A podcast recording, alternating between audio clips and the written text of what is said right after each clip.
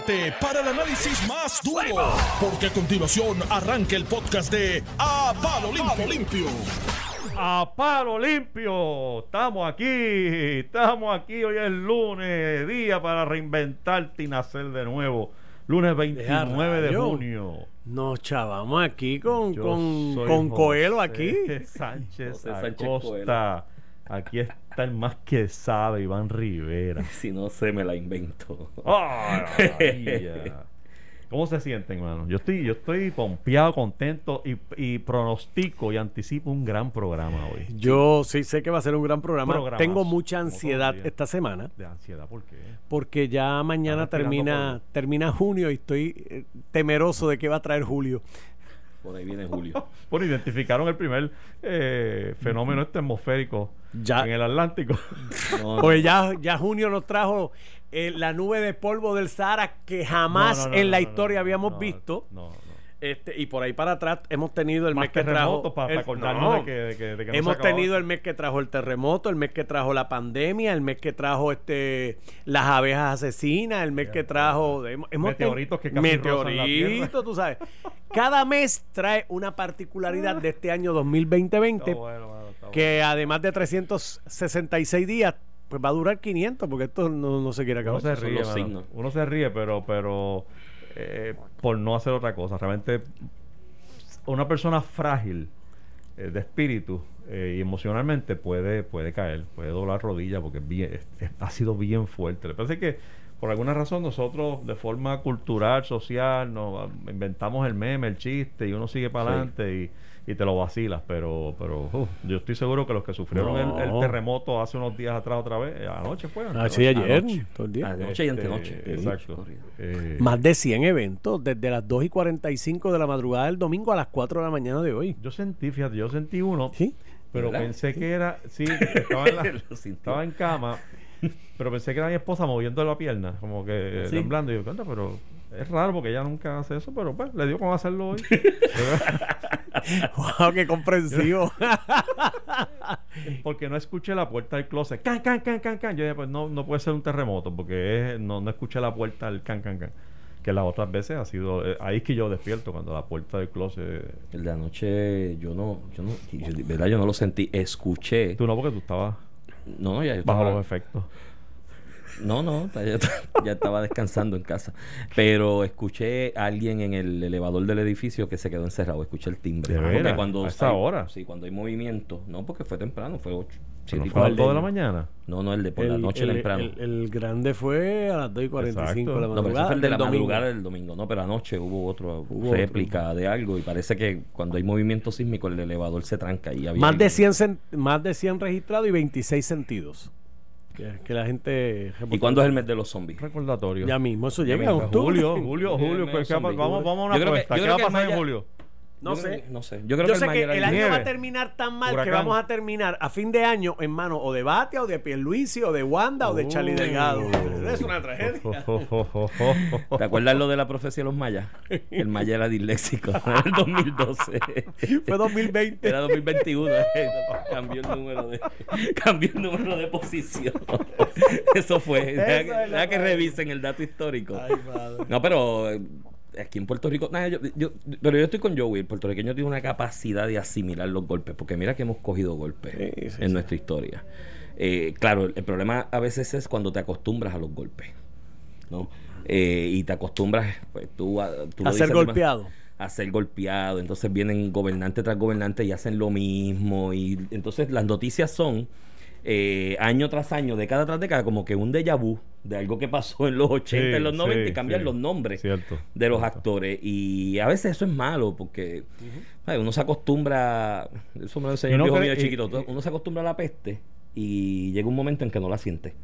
Como que Sí, pero No yo- deja, deja aprovechar que acabas de decir eso, porque de la misma manera que nos, que nos, nos vacilamos el asunto y asimilamos el golpe, este hay también el que el que se queja y que se mantiene quejándose Ujú. 24/7 el resto de su vida y ese también tiene que tiene que hacer los ajustes en su vida o sea tú Claro. no puedes estar pues mira pasó esto pero pues mañana te levantaste te reinventaste hiciste otra cosa y, y seguimos para adelante porque no hay más nada mira ¿no? Normando Y la vida es de eso, la vida es de eso. Normando ya está uniformado Pues, sea, la, la- positivo. la La temporada, temporada- no muere con él. No, la temporada de 60 MLB juegos. comienza con un juego entre los Yankees y los. Nacionales de Washington. La Cherry. No, va a ser Cherry. Houston y, y- Cogieron- y co- Boston. Mira, de hecho, la temporada se puede acabar ahí. Seguro. Mira, cogieron la Cherry. Ese equipo lo desmantelaron después de. Pero que tú eres loco. Se fue medio, Claro que fue no. medio mundo. Tienen el mejor Ahí se hoy. fue medio mundo. Ustedes Mira. cogieron la Cherry. Eso es que el comisionado es Yankee. Deja Ya lo- esas ya lo hemos acusaciones, corroborado. tú- eso es una vil mentira. Ahora, hablando de cosas nuevas, este, Me voy, te dejo aquí, Nueva mira. orden ejecutiva se extiende eh, hasta el 22 de julio el toque de queda, la misma hora, 10 de la noche para su cuarto, a las 5 de la mañana puede salir. Pero, ¿por qué te ríes? Es que el, Lo del carro, el si virus. Esto, no, lo del carro hay que Ah, comentarlo hoy. Porque hay un ángulo pero- que no se analiza aquí en la noticia y es bien importante, no Pues es poca vamos a hablar- cosa. vamos a Lo hablar del- de eso Lo del mismo. carro lo han tratado de despachar como que.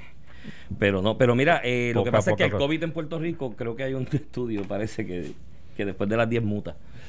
Hasta las 9 y media estás ready. Y puedes estar por ahí. Yo te digo la se verdad, lo que vi en la calle y tú también estábamos hablando fuera al aire, este, esto se acabó hace rato en la mente de mucha gente. O sea, hay mucha Mm. gente por ahí sin mascarilla uno encima del otro, en negocios, empujándose. Fíjate, este, la verdad es que, que impresionante lo que uno ve por ahí en Sí. términos de bajar la guardia, al extremo de que uno mira y dice, "Ah, se habrá acabado esto. Eh, no obstante, en términos de la orden ejecutiva, pues el, ha- hay una amplitud en ciertos este, renglones, este, eh, permiten, por ejemplo, restaurantes y otros este, establecimientos, tú sabes que estaban a 50%, este, pues ahora ampliarlo a 75%. Y sobre eso, fíjate, déjame aprovechar y decirte que eh, realmente, mira, pueden abrir al por ciento que sea, pueden permitir el por ciento que sea. Es realmente usted el dueño del negocio el que va, el que tiene la responsabilidad de asegurarle al cliente que, que usted tiene las medidas necesarias para asegurar la salud de sus clientes, de sus consumidores y de sus empleados. Y en ese sentido yo tengo que felicitar a Mateo Sidre de Sobao y de la bodeguita de Manolo, que ha sido muy proactivo, que no esperó a que le digan, este, puedes abrir tanto, puedes hacer tanto, tienes que hacer esto. Lo hizo desde el primer día que se permitió a- la apertura a los restaurantes.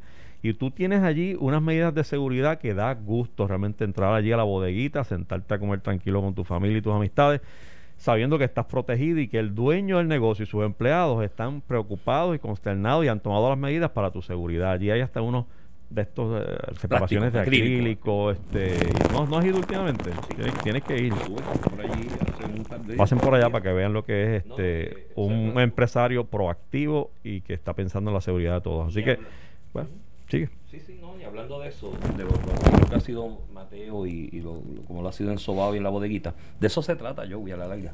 De la De que, proactividad. uno, y de que cada uno coja el toro por los cuernos y tome las medidas que hay que tomar y punto, se acabó. Esto ya no podemos seguir de la mano del gobierno. El- eh, hay que soltar la mano, meter mano, irte a hacer lo que tienes que hacer por tu familia, por los tuyos y, y tomar las precauciones. El asunto de soltar las mascarillas y estar uno encima del otro y no lavarte las manos, y pues ya eso es responsabilidad tuya. El gobierno nos llevó hasta aquí, de hecho nos ha llevado demasiado lejos, ya hasta ahora está hasta el 22 de julio esto. No, muchacho. Pero- a este ritmo llegamos a diciembre 31 con toque de queda. Mira, brother, cuéntame qué pasó con el carro, el BM del esposo de la gobernadora. ¿Qué está pasando? Pues sabes ¿Qué que es hace unas semanas atrás, como en mayo, salió a reducir una noticia de que casualmente el día antes de la del toque de queda, del lockdown, que fue 14, 15 de marzo, el día antes, el casualmente digo, o decían, el esposo de la gobernadora se había agenciado de un carro de lujo, que no voy a decir la marca porque no le vamos a dar el anuncio aquí, pero que vale más o menos 140 mil pesitos. Porque un carrito de estos edición especial que hicieron 700 en el mundo solamente y llegaron 300 a Estados Unidos, en Puerto Rico creo que hay tres o cuatro de esos. Y todo el mundo le llamó la atención. Oye, qué casualidad que el día antes que la gobernadora anunciara el lockdown, su esposo, que de seguro tenía información privilegiada de cuando podía hacerlo, o algo, algún comentario se hizo en la sobremesa de que venía el lockdown, pues sacó ese carro.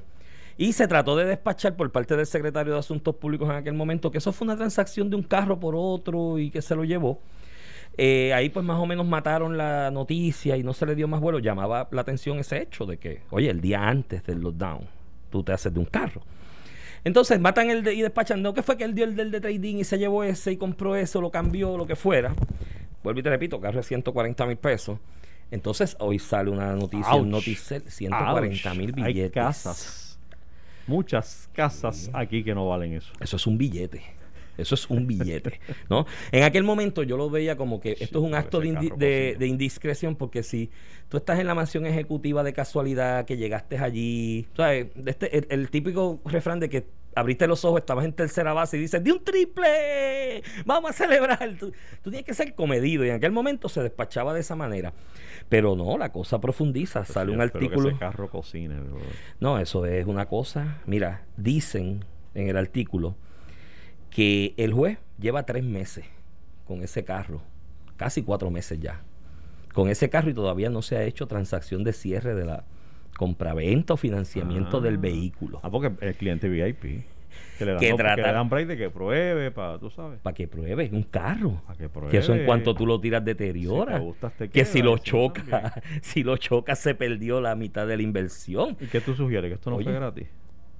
Bueno, dice la noticia Ajá, ¿qué dice la noticia? que el dueño del concesionario de vehículos que le dio ese carro, el cual lleva el juez ya tres o cuatro meses usando sin comprarlo, sin haberlo pagado ni un centavo por él, eh, se le gestionó una reunión en Fortaleza con la gobernadora para cabildear Posterior a la- posterior a ese negocio A la entrega de la llave. a la entrega de la llave y que el hombre del dealer que parece que es un poco humilde y modesto eh, se grabó en un audio de WhatsApp y se lo pasó a otros concesionarios de autos diciendo estuve allí con la gobernadora. Ese esposo de la gobernadora es un gallo de palabras. Se llevó el carro no me ha dado ni un peso y me consiguió esa reunión allí y se gestionó esa reunión y se lo dije a la gobernadora allí que tenía que bregar con nosotros en la industria. Y ella dijo no se preocupe que el lunes abrimos los dealers y el lunes abrieron los dealers.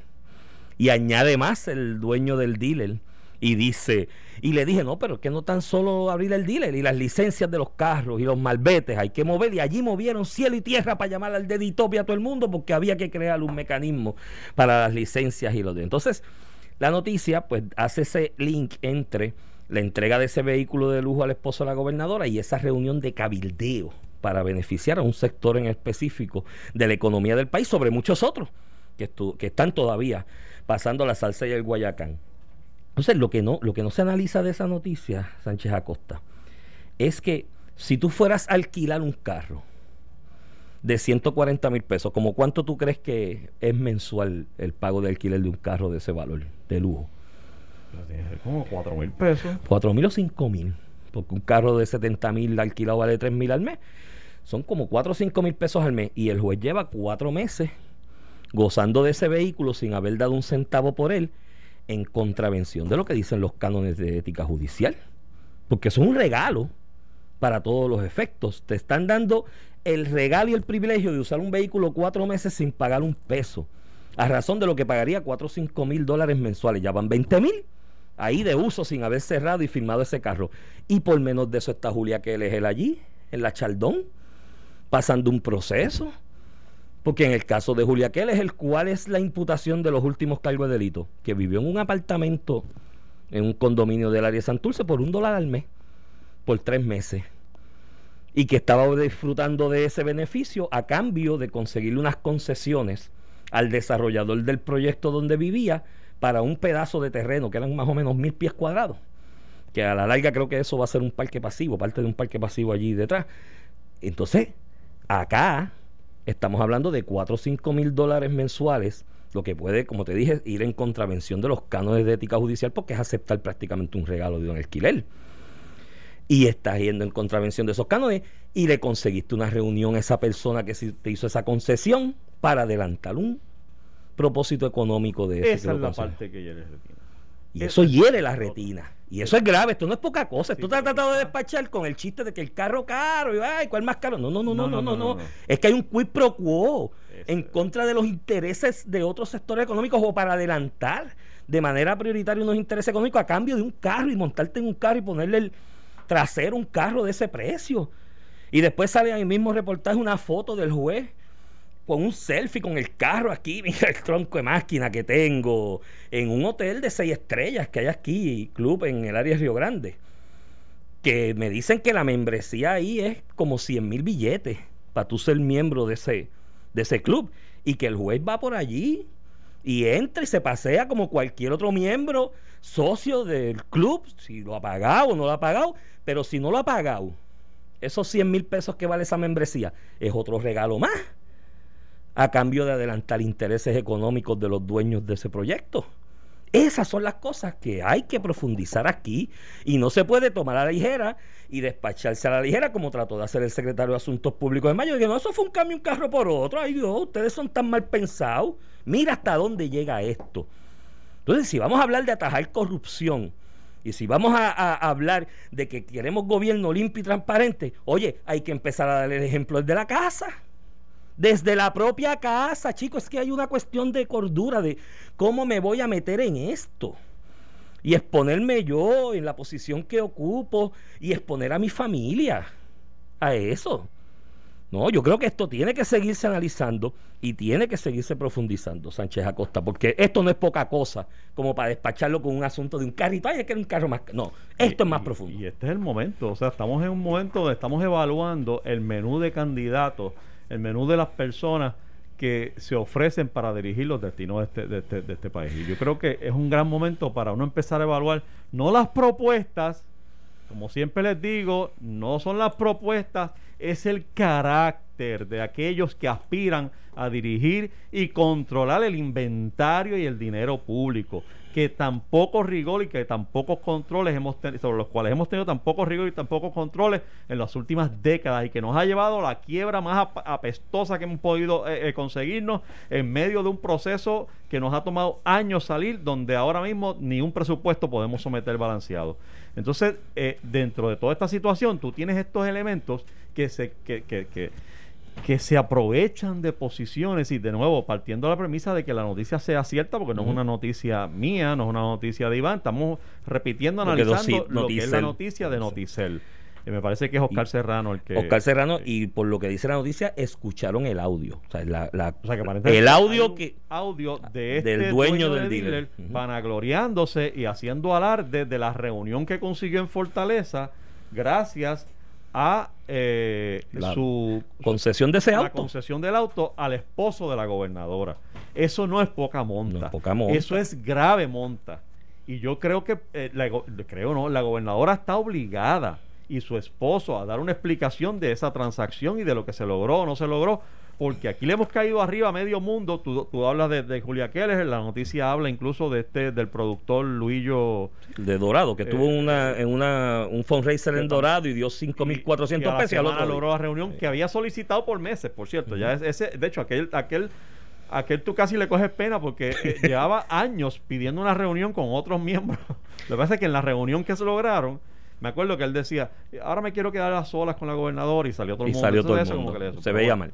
Pero, pero, pero entonces no podemos criticar a unos y dejar a otros, y tú mencionas que él es el no, que no es crítica, es que está en medio de un proceso criminal donde su libertad está en juego y nosotros estamos aquí mirando para el lado o, o ah. pasándonos por las narices una noticia donde el esposo de la gobernadora consigue un carro, al otro día la persona que le da el carro de 140 le da o le regala, yo no sé cuál es el dato, tú dices que no ha pagado ni un chavo por eso. No, no, lo que dice, dice es que aún no se ha cerrado eso, que se trató de mover a la gente en una institución financiera para cerrarlo y le dijeron en la institución financiera, no, no, no, aguanta, eso viola la orden de toque de queda, yo no me voy a meter en eso. Hay otro caso, y no, no quiero, quiero regresar a este, pero, pero es que sigo leyendo estas cosas, pero hay una querella sometida de hace dos días atrás contra el ex principal oficial financiero de la de, de AFAF, Pedro Soto Vélez. ¿Sabes cuál es la querella? Es siendo él eh, oficial financiero de AFAF, concedió a Conway Mackenzie un contrato de 9.5 millones. En menos de un año de haber salido de la agencia, está trabajando en Conway Mackenzie. Y pidió dispensa. Digo, que pida dispensa, pero mintió en la dispensa. Ah. Porque dijo que entró, que salió de la, de la agencia eh, en un periodo, que en una fecha que no era. Ah. Llevaba menos de un año, llevaba meses fuera. Había renunciado, llevaba meses y había dicho que llevaba más de un año. Ahí tiene un problema mayor. Oh. Porque en esa ley de ética, esas mentiras es como el FBI. Tú no le mientes al FBI porque quizás mentirle. ahí tiene una falsa representación, tiene este. y pero, pero detrás de esto es y, a lo, y lo, lo menciono no solo porque es noticia, sino porque hay un denominador común, es el deseo de gancería que tienen muchos chicos y de que tengo un contacto, por lo tanto yo voy a lograr más cosas que tú. Esa, ese Pedro Soto logró ese- esa, esa contratación con, con, con Will Mackenzie. ¿Por qué? Porque le dio un contrato de 9 millones, que sabe Dios si lo dio sabiendo que iba, iba, a ca- iba a caer allá y que iba a disfrutar de esos 9.5 millones que estaban esperándolo allí. Entonces tú tienes esta situación acá, donde tienes un dueño de dealer dando, dando carro o la transacción que sea a cambio de lograr cosas en Mira. fortaleza, cosas que no puedes lograr tú que me escuchas, tú que me escuchas, si tienes cualquier necesidad, tú que se te cayó la casa, a ti que perdiste el carro, a ti que el temblor te hizo esto, que te hizo lo otro, tú quisieras tener un tú a tú con la gobernadora, la parte que toma decisiones importantes y relevantes en Puerto Rico, y no puedes. Tú no puedes, Iván Rivera, reunirte ahora mismo con la go- Yo te reto a ti que tú logres reunirte con la gobernadora mañana, sin dar nada a cambio. El no 99. puedes. El 99.9 no puede, Joey. En medio de ese esto, punto en, en medio de esa de- 01. en medio de ese lockdown, esos son los gansos que están en esa cancería. En medio de ese lockdown, yo yo, yo vi un Juegan El video. juego del quid pro quo, eh, El que lo conocen muy bien. Claro. Entonces, en medio del juego, del, asunto este de la pandemia, hubo un muchacho que puso en sus redes sociales que tiene un negocio de plantas ornamentales por aquí, por el área de Guaynabo, pidiendo, suplicando en un video en Facebook a la gobernadora de que le dejaran vender sus plantas porque ahí él puede mantener distanciamiento social y no hay una, una, una cuestión de riesgo a la salud por vender unas plantitas ornamentales en su negocio y estaba suplicando, casi llorando, diciendo me están llevando a la quiebra. Y mira, aquí había uno que por cederle el uso y posesión de un vehículo de 140 mil pesos a la esposa de la gobernadora estaba obteniendo la reunión. Pero está resuelto. y a eso súbale. A Oíste, eso. ¿Qué? Déjame interrumpirte porque está resuelto ya. Ah, ya está resuelto. Sí, esto es académica esta discusión. ¿Por qué? Ya Jorge Dávila dijo que eh, la compra del BMW por parte del esposo de la gobernadora no influyó en forma alguna en la reunión que sostuvo el ejecutivo. no te rías. en la nota en la nota jocosa del día. No, no, no, no, para nada, para nada. ¿Tú no le crees? Este gallo llegó a esa reunión con la gobernadora desde un dealer de carros lujosos que tiene siete carros lo que tiene Ah, allí. chico, Para nada llegó. Está bueno ya, mano. no- Dejen de, dejen de cogernos de eso, mano. De- ya dejen esa, ya dejen eso, mano. Dejen eso ya de verdad, te lo digo en serio, Iván. Ya, ya tienen que dejar esa, esa. Y la no- es la palabra que es. Y la nota de Noticel le atribuye amistad al dueño del dealer con Jorge Dávila. Ah, también. Sí, la nota de Noticel le atribuye amistad, relación de amistad del dueño del dealer con Jorge Dávila. Esa noticia, Piqui, se extiende. Tiene Sí. muchos ángulos ahí y vamos a digerirlos para entonces discutirlos con el público. De todos modos, vamos a pausar. Cuando regresemos, hay que hablar de la estadidad, hay que hablar de Marchiquita y de mil cosas. Volvemos ya. Estás escuchando el podcast de A Palo Limpio de Noti1630. De regreso amigos a Palo Limpio en Noti 1630. Hoy es lunes 29 de junio. Se acaba junio, llega julio. Ven que te esperamos. Mira, mano, me sigue escribiendo un montón de gente con relación a esta noticia. Sigue propagándose, me siguen dando más información.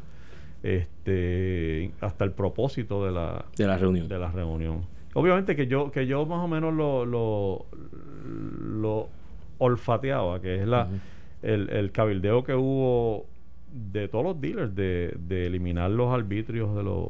De los Que mucha gente puede pensar que es injusto, tú, sabes, tú pagar el arbitrio por un carro que no vendiste, tenerlo allí años y años y años y sigues pagando y sigues pagando. Pero va, Este, va conbollado en el precio. está después tú sabes afecta pero bueno.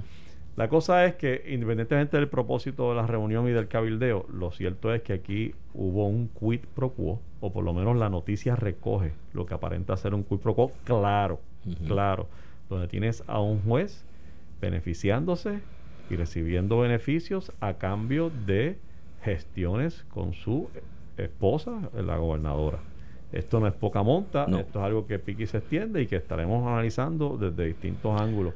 Este, pero, pero para no perder la costumbre, viste que también este el proyecto este de Malchiquita, el proyecto este, había un proyecto, creo que el 1643 que andaba por ahí, y que ya estaba en el escritorio de la gobernadora, Correcto.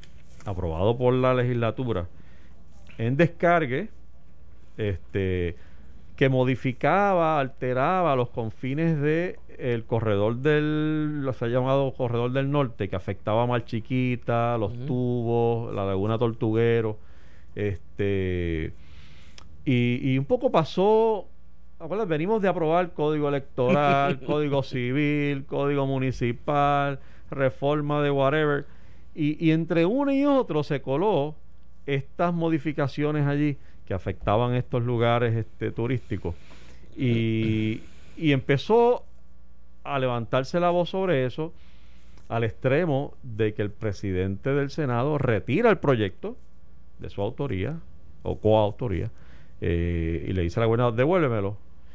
Este, y mi comentario sobre eso es el siguiente. Número uno, cuidado con las medidas que bajan por descargue. O sea, estas medidas por descargue yo les tengo repelillo, especialmente cerrando sesión legislativa en medio de otros... co- de- o sea, con, tú con el Código Civil y el presupuesto deberías tener suficiente para atender. O sea, ya- Yo estoy seguro que la gran mayoría de los legisladores y probablemente la gobernadora no se estudió este, este, este proyecto porque estos son proyectos, de nuevo, si tú te dedicaste a estudiar el Código Civil y las 300 páginas del contrato del, del UMA y las 300 páginas del, del, del, Código Electoral, ¿sabes? Eh, No, no sé cuánto se le... Al extremo de que no... Entonces, por lo menos dame una vista.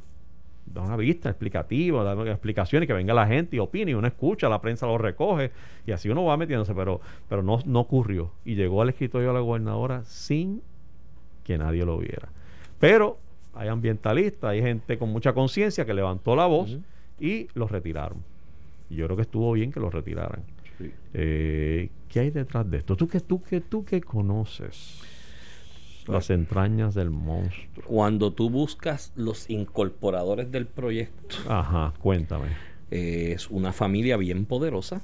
Sí. con ¿Quiénes un son? medio de comunicación. ¿Te suenan los medio. apellidos Ferrer? Y. ¿Qué? y yo me imagino que ahí hubo algún tipo de pulseo. Ustedes me adelantan y me aprueban esto. Y nosotros le pasamos la mano de seda en el asunto de la exposición de noticias. Porque eso Mm. se suele negociar.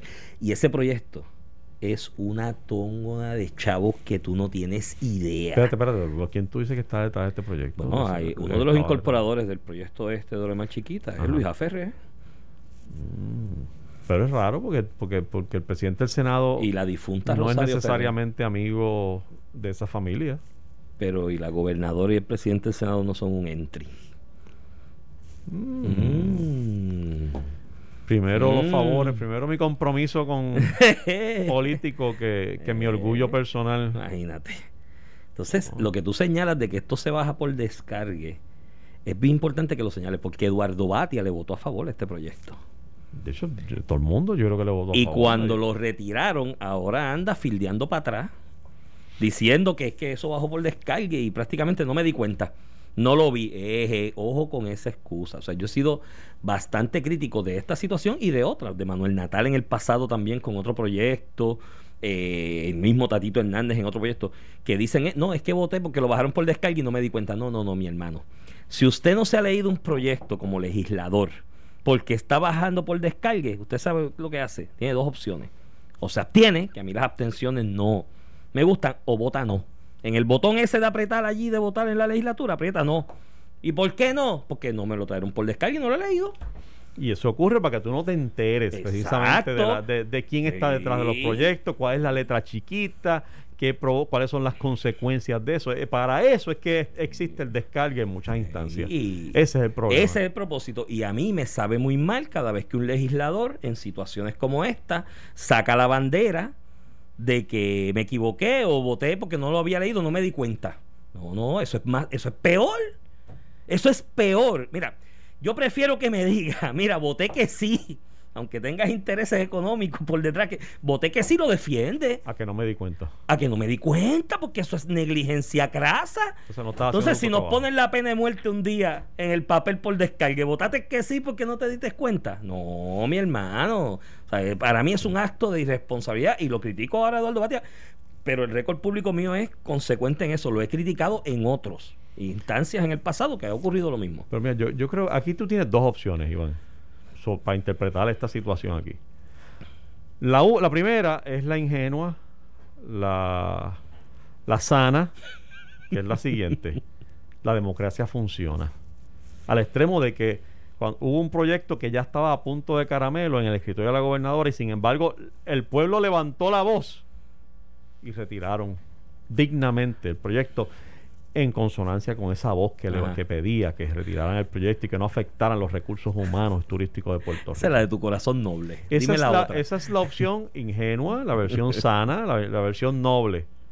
La versión no tan noble eh, es que hubo una llamada de fortaleza al presidente del Senado y le dijo, retírame eso porque yo no puedo bregar con esto ahora. Ahí me quedan 40 días para la primaria y lo menos que yo necesito son ambientalistas acostados allí, amarrados a los, a los árboles, para que, para que, no, para que las grúas no pasen o para que no ocurra tal cosa. No, no, no. Yo no puedo, Tommy, no puedo enfrentarme a eso. Me quedan 40 días, no me hagas esto. A 40 días de una primaria es mortal. Oh, una manifestación allí de los grupos ambientalistas y ¿Qué, de la comunidad. Y tú incluyendo que defenderte de eso. incluyendo la comunidad de Manatí, que es un alcalde PNP, pero es un alcalde bastante consciente. que alegadamente también pidió que se retirara el proyecto porque Exacto. le cayeron arriba seguramente él tiene la misma presión. Pues claro, entonces, eh, amén. To- ibas a tener toda esa comunidad manifestándote ya 40 días de la primaria. Tú tienes muy buen olfato en eso. Sería mortal para la imagen y aspiración primarista. O de sea, pero ¿cuál opción tú, tú coges? ¿La A o la B? ¿La ingenua o la, No, no, es que a mí. o la menos noble? No, no, la segunda, la menos noble, porque los dientes míos no son de leche. Tú sabes que la última vez que se me cayó un diente, me salió como en 3 mil pesos el trasplante. De verdad, me salió como en 3 mil billetes porque ya no son de leche, no, no crecen otra vez. O sea, estoy frito. Dejen de jugar con nosotros, chicos. Ya dejen la mierda. Ya, chicos, ya, ya, ya no puedo, mano. De verdad me molesta tanto que uno no sabe ni qué más decir.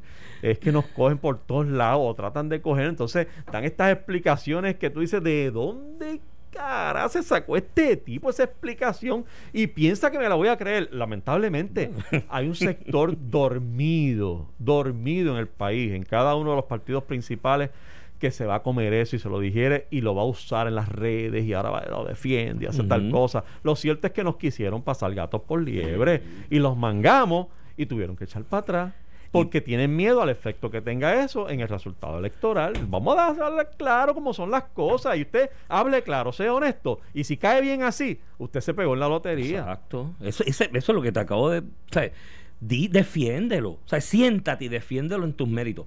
Pero si no tienes manera de defenderlo en tus méritos, chico, como legislador, sé honesto contigo mismo y di, no, yo no puedo aprobarle esto porque no tengo manera de justificarlo y defenderlo. O sea, pero si vas a querer pasarlo por descargue para que pase desapercibido. Mira, este, te voy a hacer un comentario breve sobre el asunto este de la pelea de los de las cunas y los corrales allá en la fortaleza. ¿Te acuerdas? porque se ha estirado la cosa, bendito, le cayeron encima hasta el pobre Pierluisi. Te con dije el- viernes que eso iba a traer cola, ¿verdad? Sí, y trajo sí, cola el sí. mismo viernes. Sí, trajo cola. trajo cola.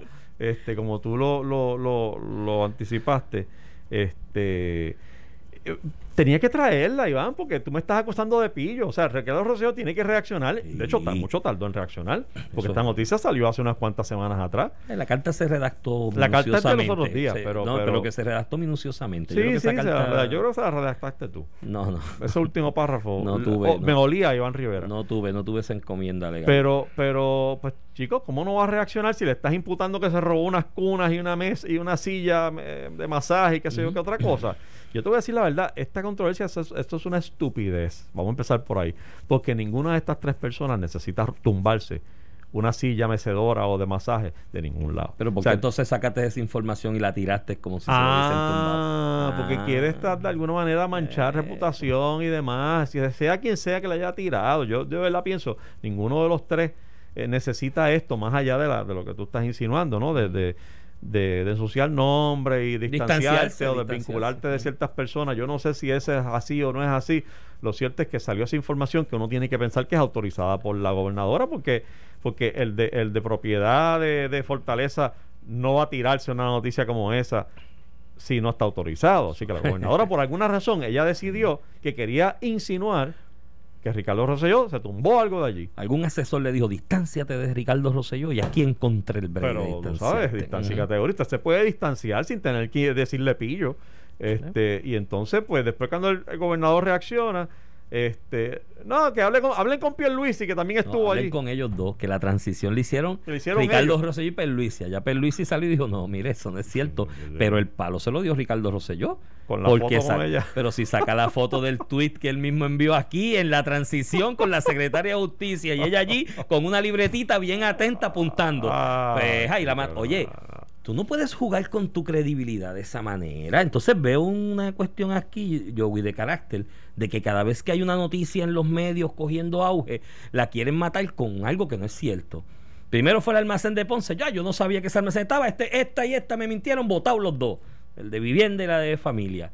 ¿No? Entonces ahora esto, no, esos fueron ellos dos allá y sale la noticia de que tú sabías. ¿Me entiendes? Es, digo, lamentable. eh, está el ángulo este lamentable, el politiquero, el- el- el- la, la- la miércoles esta que nos quieren coger con estos estas defensas, estos argumentos, Por estas explicaciones tan tontas y estúpidas. Pero también está el otro ángulo aquí, que no puede pasar por alto.